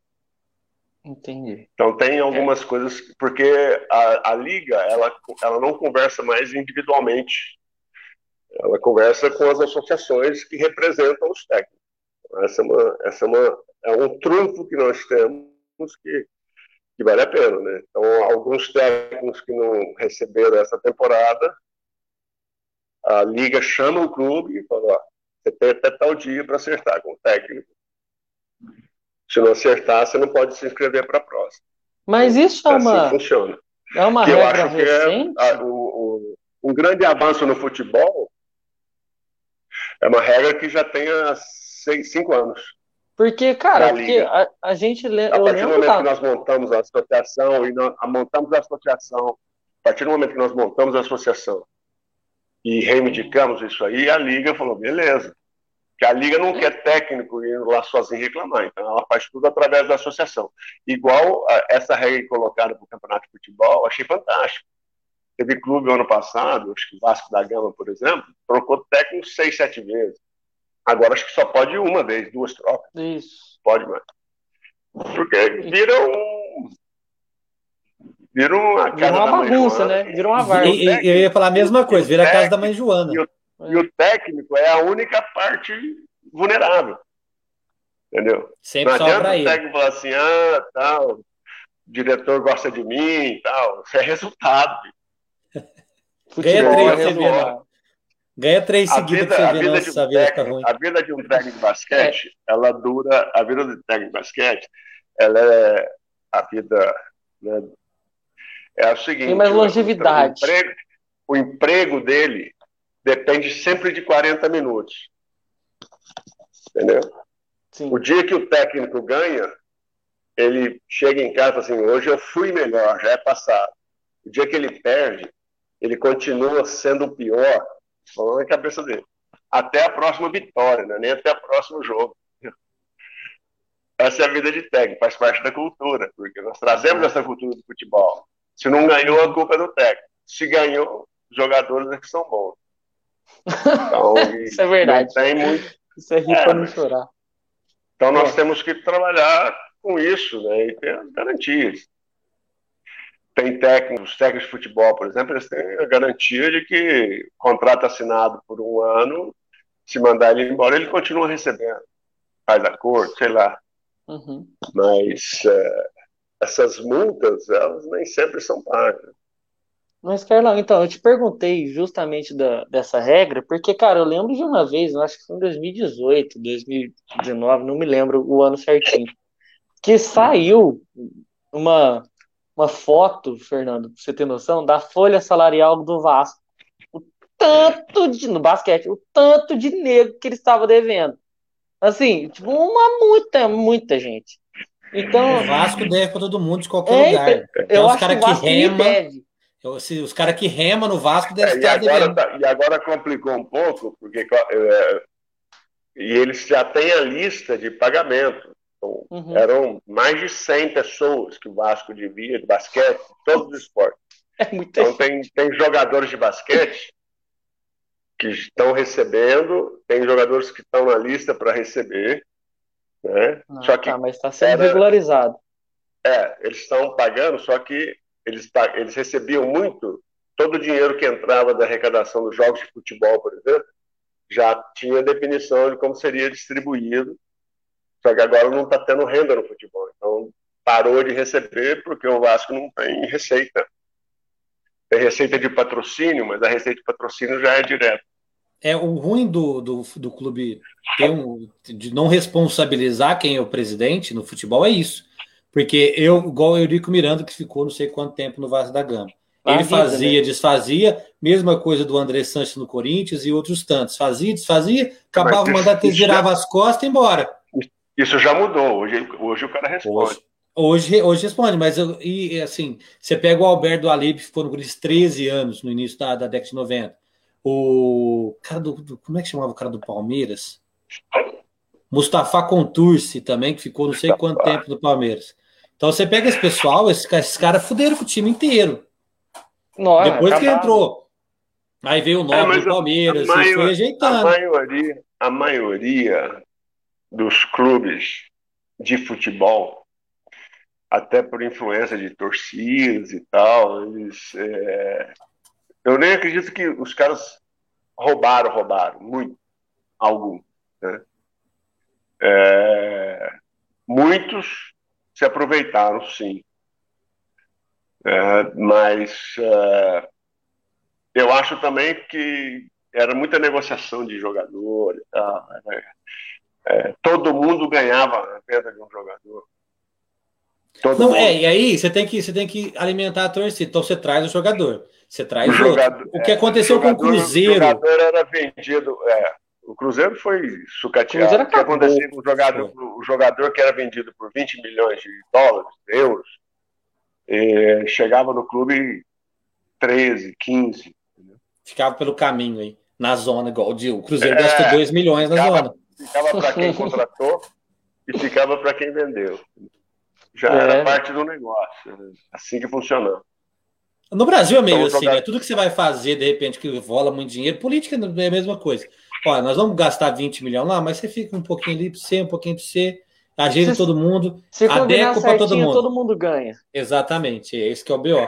Por isso que a gente está nessa é, situação verdade, de estar. Na verdade, é, toda, toda, tudo que é comércio, quem vende tem que ganhar, né? Uhum. É, quem faz o negócio tem que ganhar. Né? Tem que ser bom para dois, não para dez. Tem, é. Se eu vou vender alguma coisa, tem que ser bom para quem está comprando um produto meu e para mim que estou vendendo. Não adianta eu pegar o João, o Fernando e falar assim, ó, vamos ajeitar aí de todo mundo, o cara faz um pouco mais, tá, tá, tá, tá, entendeu? E fazer um negócio onde quem vai comprar vai levar a bucha, não sei que ele leve dinheiro também. Se o dinheiro não for dele, isso acontece em todo o esquema. Né? Departamento comercial era que todo mundo queria, e departamento de compras o pessoal mais queria ainda. A briga é, é. você fazer compra. Cara, prefeitura, empresa, o que o pessoal mais qualquer... quer é a Secretaria de Obras. É, a prefeitura é, é a, a, a, menina dos olhos de qualquer, de qualquer pessoa que vai na prefeitura é a Secretaria de Obras, que é lá onde tudo é. acontece. E de empresa também, né? O departamento de compras, que é onde você tem 10 fornecedores. Agora, isso é, é do caráter de cada um. É, né? isso é de caráter. Então, é, mas, é, é, é, e, na verdade, nós ainda trazemos muitas coisas da lei de Gerson. Né? Então, uhum. o, o, João não conhece a lei de Gerson. Não faço ideia. Não, não? Não. Gerson, o Gerson, que foi tricampeão. Eu a lei de Murphy. não, a lei de Murphy é outra coisa. A lei de Gerson. Essa é a lei Pelé. A, a, lei de Gerson era o seguinte: depois da Copa, tá, ficou famoso, tinha um cigarro, ele fazia propaganda de cigarro chamado Vila Rica. E o Vila Rica era um cigarro que tinha. Ele era maior o tamanho dele. Uhum. Então ele falava assim: tem que levar vantagem, certo? ele sempre terminava a frase da propaganda na TV comercial. Então a lei da vantagem, para nós, pejorativamente, virou a lei de Gerson. Yes. E o Brasil virou isso. Tem que levar vantagem, certo? Exatamente. Aqui, quem não leva que definição. Lei de Gerson, adorei. Velho, Carlão. Procura mas, na internet aí que você vai, vai ver. Vou procurar depois. Mas, cara, é, voltando um pouquinho sobre o que a gente tinha falado da NBA e tal, e eu acho muito sensacional que, por exemplo, amanhã, hoje, no dia que a gente está gravando, tá, vai passar Phoenix Suns e Clippers na ESPN. Só que na manhã vai passar Milwaukee Bucks e Atlanta. E, cara, não sei quantos lugares diferentes. Vai ser na Twitch, pelo Gaulês, no YouTube, é, pelo TNT Sports e pela NBA Brasil, pela Sport TV e pela Band. Então, cara, são cinco lugares diferentes para você assistir a NBA. Você pode até optar. E eu, por que que você pensa? Porque assim, eu vejo muito que o NBB ele não expande muito por causa disso, por causa que não tem toda essa essa divulgação necessária. Porque, cara, o, a temporada passada foi tudo transmitido, a maioria dos jogos transmitidos na DAZN, que é, é um, um, aplicativo pago, que você tem que pagar lá por mês, acho que é 30 reais por mês, e que não é todo mundo que tem condição de pagar 30 reais por mês. Você acha que falta mais divulgação na TV para o NBB ou é outro problema que não faz não deixa a liga crescer tanto? Não, eu acho que tem que o que tem que melhorar é o esporte. O esporte tem que ser mais atrativo, né? É, basquete é atrativo para nós, Franca, e hoje os clubes de futebol entrando, ele é atrativo para o torcedor do clube. Né? Mas é um esporte, como vocês disseram, por exemplo, qual o São Paulino que mora em São Paulo que entende de basquete, ou qual é o corintiano? Ele sabe que tem a camisa do Corinthians e entende basquete. O Flamengo, o povo já entende hoje, porque o Flamengo vem sendo campeão. Então, tem todas essas. Né? E mesmo o torcedor de futebol, se for para ir lá no jogo o time perder, eles não querem. Então, tem que montar times fortes. É, e para isso existe investimento. E o retorno de mídia, ele, é, é, todas as coisas são vinculadas. Né? Então, é, a NBA vende, porque ela é um espetáculo. Ela é um evento. Entendeu? Se você for assistir um jogo de NBA, você vai ficar como se você estivesse lá no, na Praça Nossa Senhora da Conceição e você estivesse no prédio lá no sexto andar e olhasse a concha acústica. Sim, lá, verdade. no ginásio americano, quando você está lá no, na última arquibancada lá, no meio da última arquibancada, é como se você estivesse no quarto andar. Entendeu? Você fica dois andares para cima do placar eletrônico. Então, você tem que ir de binóculo, mas todo mundo vai. Porque é um evento. Uh, a entrada dos jogadores, dos cheerleaders, é um espetáculo. Você vai lá, você tem restaurantes dentro do ginásio. É, e fora o fanatismo, lá todo mundo que é daquela cidade tem aquele time e vira torcedor. É, é, o NBB, Franca tem isso. Sim, Normalmente as cidades do interior têm essa comoção, essa torcida. Mas é um esporte que tem que se tornar mais atrativo para o público, para a TV e para a empresa que paga. Sim. Né? Tem, a Liga já deu um grandes passos para isso. Né? Já foram vários passos dados que ajudou bastante e já melhorou muito. Né? Mas, por exemplo, você não pode transmitir um jogo lá do ginásio do Corinthians, que as quebras estão lá, hoje pode, que é a pandemia. Que uhum. a, quem está assistindo não vê torcedor na quadra. Né? Então, tem que, ter, tem que ser atrativo. Eles passaram para três estrangeiros, agora já são quatro estrangeiros para tornar um pouco mais atrativo, diminuir custos e tal. Mas são tentativas que, que eles vão tentando e, e vai aprendendo também. Né? Mas já melhorou muito. Já. Nós, não, tínhamos, já nós tínhamos todos os anos três times, quatro times que chegariam, todo mundo sabia. Hoje nós temos dois que vão chegar, mas o ano passado tinha o Flamengo, a última temporada, Flamengo e Minas e São Paulo, times mais fortes, é, um pouco acima dos outros, mas depois tinha até o décimo é. primeiro colocado, até o décimo colocado, todo mundo pode ganhar, todo mundo pode perder. Uhum. Então, o que era quatro, hoje já são doze. Nós não temos é, atletas e nem quantidade para ter 16 equipes. Mas nós precisamos chegar no momento em que nós vamos ter uma segunda divisão, e tal, mas isso leva muito tempo. Eu acredito muito que isso vai acontecer. Nossa, que Deus te ouça, tomara que aconteça, porque é. tinha a Liga Ouro, né?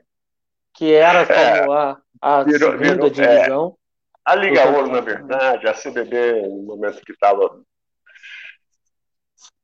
praticamente quebrada, ela pediu para a Liga tomar conta. E a Liga ficou alguns anos, quando entrou essa nova diretoria da CBB, a Liga devolveu, porque também era um custo alto, apesar de ser dinheiro de projetos e tal.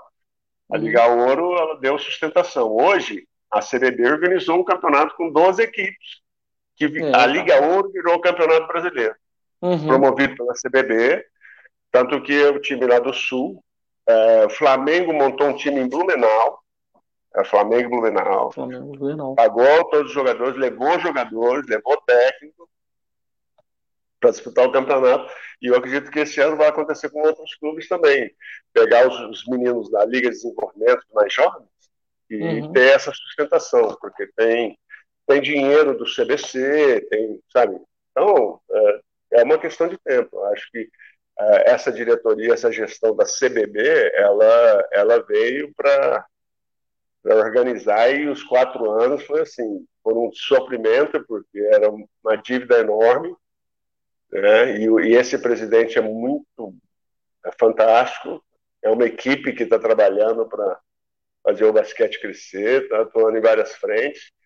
E agora, com a maioria das dívidas já paga, eu acredito que a CBB também deva organizar muita coisa na base. Isso vai ser importante, que é a função dela. Então, isso vai ser muito legal. A CBB, é, hoje a Paula, médica Paula, é vice-presidente. Então é muito. Paula. É, e, e, mudou muito. Então, a eleição foi agora em, se não me engano, em março, né? Então, os caras vão ficar mais quatro anos e é uma esperança muito grande de que é, essa agora realmente a CBB vai retomar o basquete como como uma empresa mesmo, sabe? Uhum. Uma governança muito produtiva. Já, já vem sendo, né? Mas, é, Mas aumentar ainda anos, mais, né? Quatro anos apagando incêndio, né? A dívida era enorme. Astronômica. Então, é, não, não podia, não recebia dinheiro público, porque uhum. estava cheio de rolo. Usou a outra Isso. gestão, é, a outra gestão tinha. É, então agora deve conseguir a certidão para conseguir dinheiro público novamente. Então, eu acredito que nós vamos ter bastante realizações por aí. Se Deus Espero. quiser. Tomara que a gente tenha cada vez mais e que o basquete cresça cada vez Teremos. mais aqui. Porque... Agora quem está sob investigação é a Federação de Vôlei. Isso, aham. Uhum. A Federação Brasileira de Vôlei. Aí é, da graça. Eu, eu, também tá lá faz 30 anos, eu tenho que cair nisso.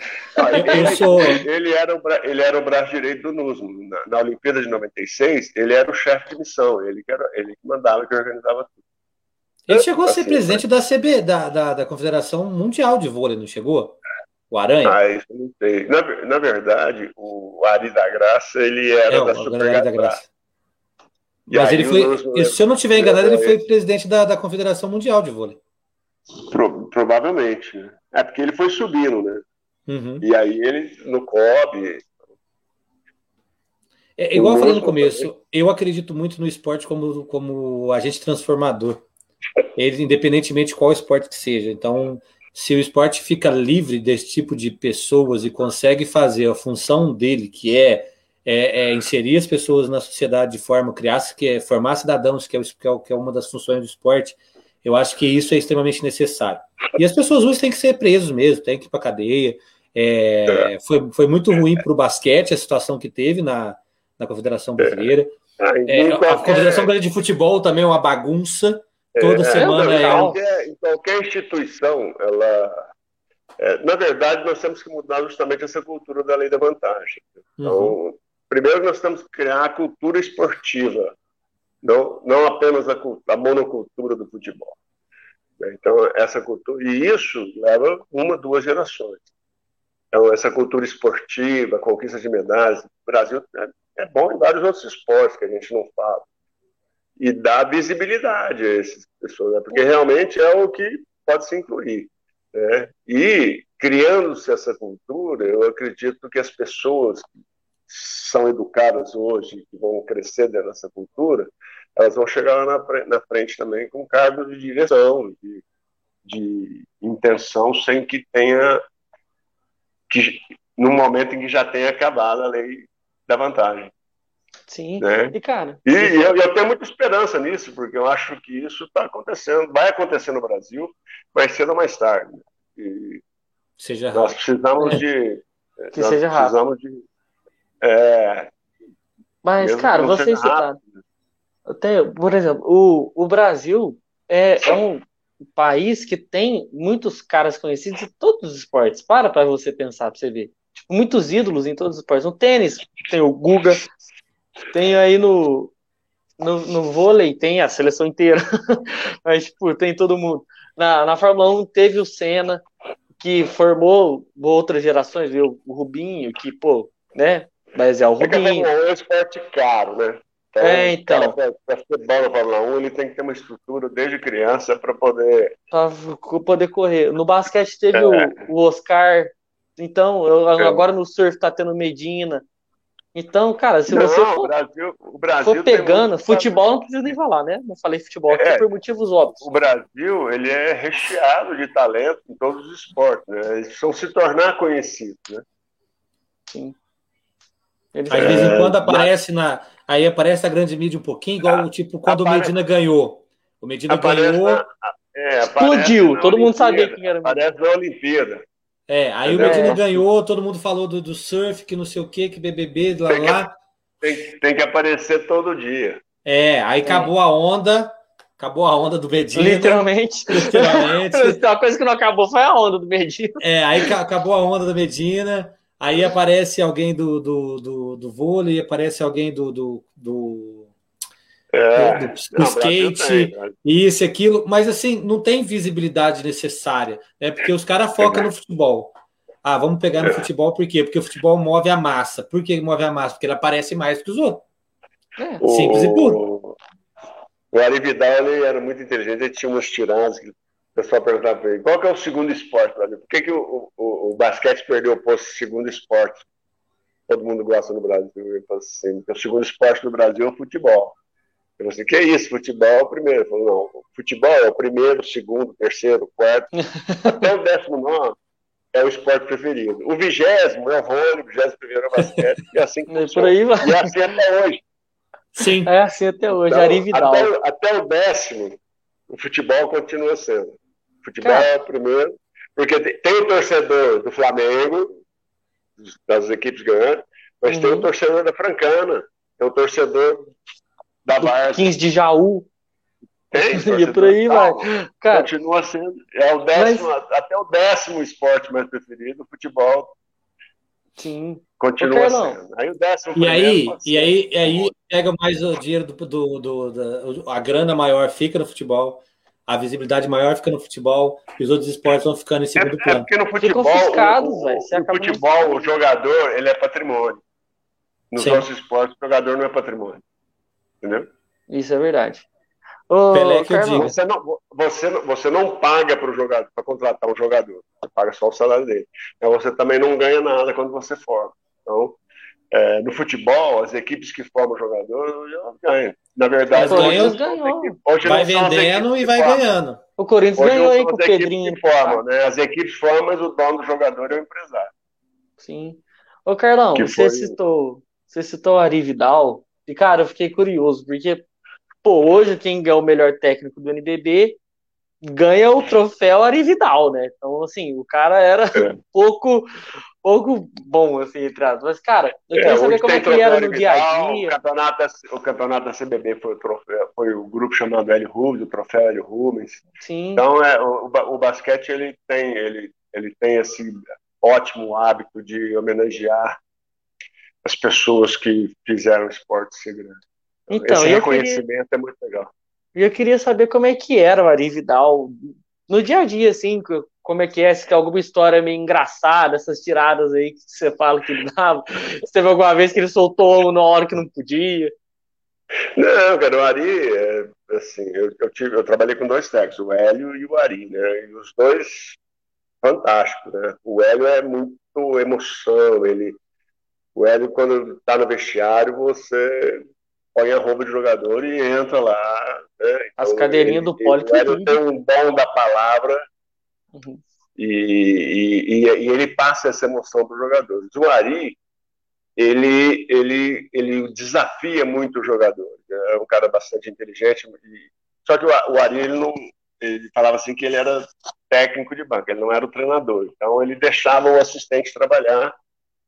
O Hélio, no treino, ele é dinâmico. Ali, no treino, ele falava, pode fazer aí e tal. Só que ele conseguia conversar com os caras e desafiar o jogador a querer mais e tal. E ele tinha uma. Ele é muito inteligente nesse aspecto. Ele sabia tirar do jogador também muito. É, nesse, por esse lado aí. Mas ele era um cara. Ele tinha muitas tiradas ali. Se eu vou falar as tiradas que o Ari tinha do voleibol, o Fernando vai ficar bravo comigo. Ah, não, mas fala uma. Fala uma, eu quero saber. Agora eu quero saber. Não, agora sabe o que você pode fazer, Carlão? Fala uma, pra ele poder discutir. Não. Pra ele poder ter como discutir com a gente, porque geralmente a gente é, tá no grupo do futebol, vale, né? aí, na hora que a gente terminar a live, você fala então. Porque aí a gente fica na discussão do, do futebol, ele fica sem argumento. Ele acaba ficando. É, fica um monte de gente falando de futebol, ele acaba ficando sem argumento. Então, não, um não é questão.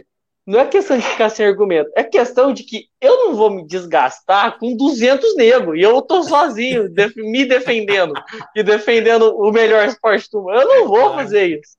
Entendeu? Não, o, Ari, o Ari, por exemplo, ele era careca. Então, quando alguém fazia alguma crítica nele, ele assim: então, algumas pessoas tem na cabeça cabelo, outros têm inteligência, entendeu? Então ele tinha essas tiradas ácidas que eram imediatas. Meu Deus. E ele falava direto para a imprensa. Ele era um cara que tinha umas tiradas muito interessantes.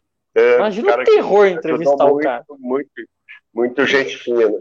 É, porque quando ele era criticado, ele respondia na hora. É, na altura. Ah, é, na altura. É, você vai me criticar, que, então eu também. Eu, eu, vou fazer uma pergunta de, de, de alguém muito leigo mesmo, assim. Quem é o técnico da seleção brasileira de basquete hoje? É o Petrovic. Petrovic, Alexander Petrovic. Petrovic. Ele é croata? Croata. O anterior era espanhol. O anterior é argentino, né? Rubem argentino, isso. É isso. É isso mesmo. Teve um espanhol, que foi o Moncho. Ah, tá. Eu sabia que tinha tido espanhol nessa é, história. Moncho Monsalve que é, na verdade foi uma transição que veio um monte, ficou acho que dois anos, não classificou, aí veio o Manhano, ficou acho que seis anos, conseguiu classificar o Brasil para a Olimpíada depois de 20 anos, um ótimo técnico, foi o campeão olímpico com o argentino, e aí saiu a diretoria, e essa diretoria nos últimos quatro anos contrataram o Petrovic, que é um bom técnico, técnico croata, que já foi técnico de outras seleções da Europa também, já foi de Olimpíada, é, ele jogou basquete, né? e o irmão dele também, o irmão dele foi muito famoso, jogou Real Madrid, jogou Detroit, que era o, que morreu num acidente, que era o Drazen Petrovic, jogador fantástico, e o prazer de vê-lo jogar ao vivo, de 90, cara, genial. E genial. infelizmente morreu jovem, um acidente de carro, parece. É. E o Alexander é irmão dele.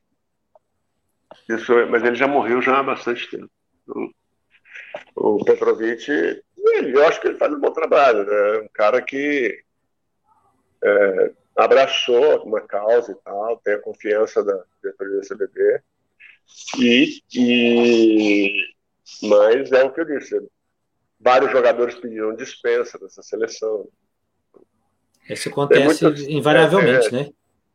Acontece. É, porque, principalmente jogadores de, da NBA, eles têm. A CBB tem que pagar um seguro, porque esse jogador machuca. Já aconteceu com alguns jogadores se machucarem disputando pela seleção brasileira e, e a equipe lá fica no prejuízo. Então, tem, e o seguro é alto, e às vezes. Então, é, são várias coisas que com o tempo vão se ajustando. É, saber o motivo, o motivo mesmo, que é passado Eu, eu, eu sei o que é passado pela imprensa. Algumas vezes eu sei, várias vezes no passado, o motivo era pelo seguro mesmo. Sim. É, que coisa, é, né? É difícil, cara. Por exemplo, o, o teu é caso. O investimento dos caras no jogador é muito alto, né? É, é. tem que ter um seguro que você recompensa também, né? Machuca, vai ficar seis meses parado, como é que faz? Então, o, o Didi, ele tava. O Didi que é, nasceu em Cachoeira da Pemirim, começou aqui em Franca e tal, foi para a NBA, foi convocado para a lista do pré-olímpico, só que ele pediu dispensa. Falou: Ó, muito obrigado, mas eu vou me preparar para a próxima temporada. Isso é muito normal. É, porque, Acabou, na verdade, ele ficou na Austrália, né? Sim. E ele foi chamado agora no final, na segunda, na segunda parte da. É, no final da temporada pro Pelicans. No final da temporada da NBA. E, e lá, a pré-temporada para eles, para os novatos, ela realmente é muito forte. Né? E foi uma escolha pessoal, porque é o futuro dele também, né? É jovem. É, então. Ele pensou tá nele. buscando o espaço dele. Não, mas, tá pensando no pô, espaço como é que dele. Tu não pensa? E é tem... complicado. É. é São muitas variantes, né, nesse caso. É, eu prefiro, assim, eu não, eu não faço nenhum tipo de julgamento, porque. Não, também não. Cada um tem seus, seus, seus motivos. Né? Pensar nele, pensou, lógico. Mas se ele não pensar nele, quem vai pensar? Então, é, então tira a razão dele, não. Não, não tem como parte, tirar, essa parte, essa parte, eu, eu, também, se a seleção brasileira me chamasse, eu iria correndo, mas cada um tem o seu momento e cada um tem, sabe, das, das coisas que podem acontecer, né? E, Carlão, agora que eu acho que, para fechar, porque a gente já está aqui há uma hora e meia, a gente poderia ficar aqui até 7 horas e 50? Poderíamos. Porém. É, tem, o... tem história tem história. E o, o nosso ouvinte, coitado, uma hora ele cansa também, porque escutar a minha voz, a do Fernando, toda hora. E, é, hoje ele vai escutar um pouco mais, porque tem você falando. Mas fora isso, ele não ia escutar uma hora e meia nem a pau. Mas só que. mas só que, cara, eu queria. Pra, isso, pra é finalizar, bom, isso é ruim? Isso, isso é, é ótimo, eu considero. É muito ótimo. bom. Isso é muito é, bom. Eu, eu queria é, para finalizar, te perguntar é, qual, se você tem, já tem alguma, porque você disse né, que pretende voltar a ser técnico, quer voltar a entrar no mercado aí, se já tem algum lugar que você mais deseja ir, ou se você está só esperando, e que eu torço muito para que você volte a ser técnico, de verdade. Olha, é, bom, primeiro eu quero agradecer também o convite, né? É, na verdade, eu, eu, fiquei nove anos como técnico das categorias de base aqui no Chuí. Uhum. Sub-14, sub-15, que é muito legal, é muito, é muito prazeroso. Né? Mas, em função da pandemia também, acabei é, me, me, desligando daqui, até por entender as dificuldades que todo mundo está passando, a escola também. Não tem sentido eles manterem aqui se não tem nem equipe.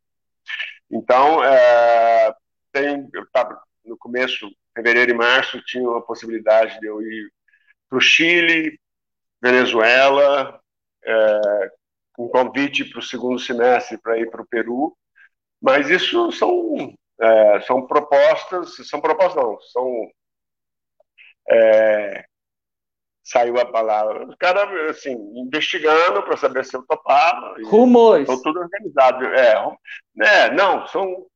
Você quer ir, você topa. O, cara, o agente que me levou para Venezuela e para o México que me ligou e me ofereceu, né? Uma sondagem. Aí falei, aí algumas tentativas, não deu certo. Depois surgiu uma oportunidade no segundo semestre também por três meses voltar ao México, mas isso aí já era um convite é, do Guerrinha para trabalhar com ele, né? Que estava surgindo, que acabou não dando certo. Né? É, nós trabalharíamos juntos lá, mas aí já não tinha ligação com a gente, era mais um convite pessoal por acreditar em mim, confiar, né? E então agora assim, meu nome está lançado. No Brasil está um pouco mais difícil e para ir para fora também tem um lance o brasileiro hoje não está sendo muito aceito em lugar nenhum por função da pandemia, né? espalhar o vírus. Então eu espero que agora a partir do segundo semestre apareça alguma oportunidade. Então, eu tenho esse agente, tenho muitas ligações na América do Sul e também na Ásia, em qualquer lugar. Eu vou, né? tenho influência em dois idiomas, o espanhol e o inglês. Eu não tenho nenhum tipo de problema de sair do Brasil. E mesmo no Brasil, se tiver alguma equipe que, tem, que esteja precisando de técnico, estou pronto. Chama o Carlão, chama o Carlão que a, vai. a maioria dos, dos, times mantiveram os técnicos, né? O Guerrinha, quer dizer, Guerrinha ou trocou, fizeram né? uma troca lá entre eles, é. né? O Guerrinha trocou, o Léo trocou, o Demés trocou. Mas, Mas vamos ver. Ficou aqui. Vários, é, vários times é, estão se formando, talvez. Vamos ver. O nome está aí. Os amigos então... já sabem que eu estou, é, estou disposto, quero, estou preparado para voltar para o mercado. E se não for no Brasil, fora do Brasil, estou aí. Não, você vai voltar sim. Vai passaporte, passaporte está pronto. vai dar tudo certo, se Deus quiser. Então, Carlão, muito obrigado, de verdade. Eu que agradeço. Por estar um aqui, pelo esse papo. Foi bom Foi muito papo, legal. Vamos conversar. Ixi, dá, dá para fazer parte 2, parte 3, parte 18, dá para gente ficar aqui. Boas risadas. Boas risadas. Mas é isso, muito obrigado, Fernandão, também, que participou até bastante, vai. Você falou que ia participar também, Não, já falou. A minha participação aqui é pouca, filho. No basquete eu, eu, eu fico meio de longe. Eu gosto de palpitar no futebol mais. Entendo eu melhor, então. Um abraço a todos. Carlão, a gente agradece muito a sua participação aqui no Patrono Cast, foi legal, é legal. Eu acho que é, para mim foi mais interessante ainda porque eu não vivencio o mundo do basquete, então saber algumas coisas além do que do que eu vejo na TV é legal. E isso é importante. Eu acho que essa vivência e conviver com pessoas que têm essa essa vivência mais intensa é sempre enriquecedor. Eu agradeço muito pela sua disponibilidade, pelo seu tempo, que você vá aí treinar uma equipe em algum lugar, tá? Que você consiga isso na sua na sua empreitada como a volta como treinador. E vamos que vamos, que o mundo é esse daí. Não pode Beleza. parar. Um abraço. Tchau, tchau. A gente fica por aqui no, em mais um Patrono que a gente volta na próxima semana com algum convidado, só a gente para resenhar, falar mal de alguma coisa. A gente volta. Fique ligado, fique com a gente. Tchau, obrigado.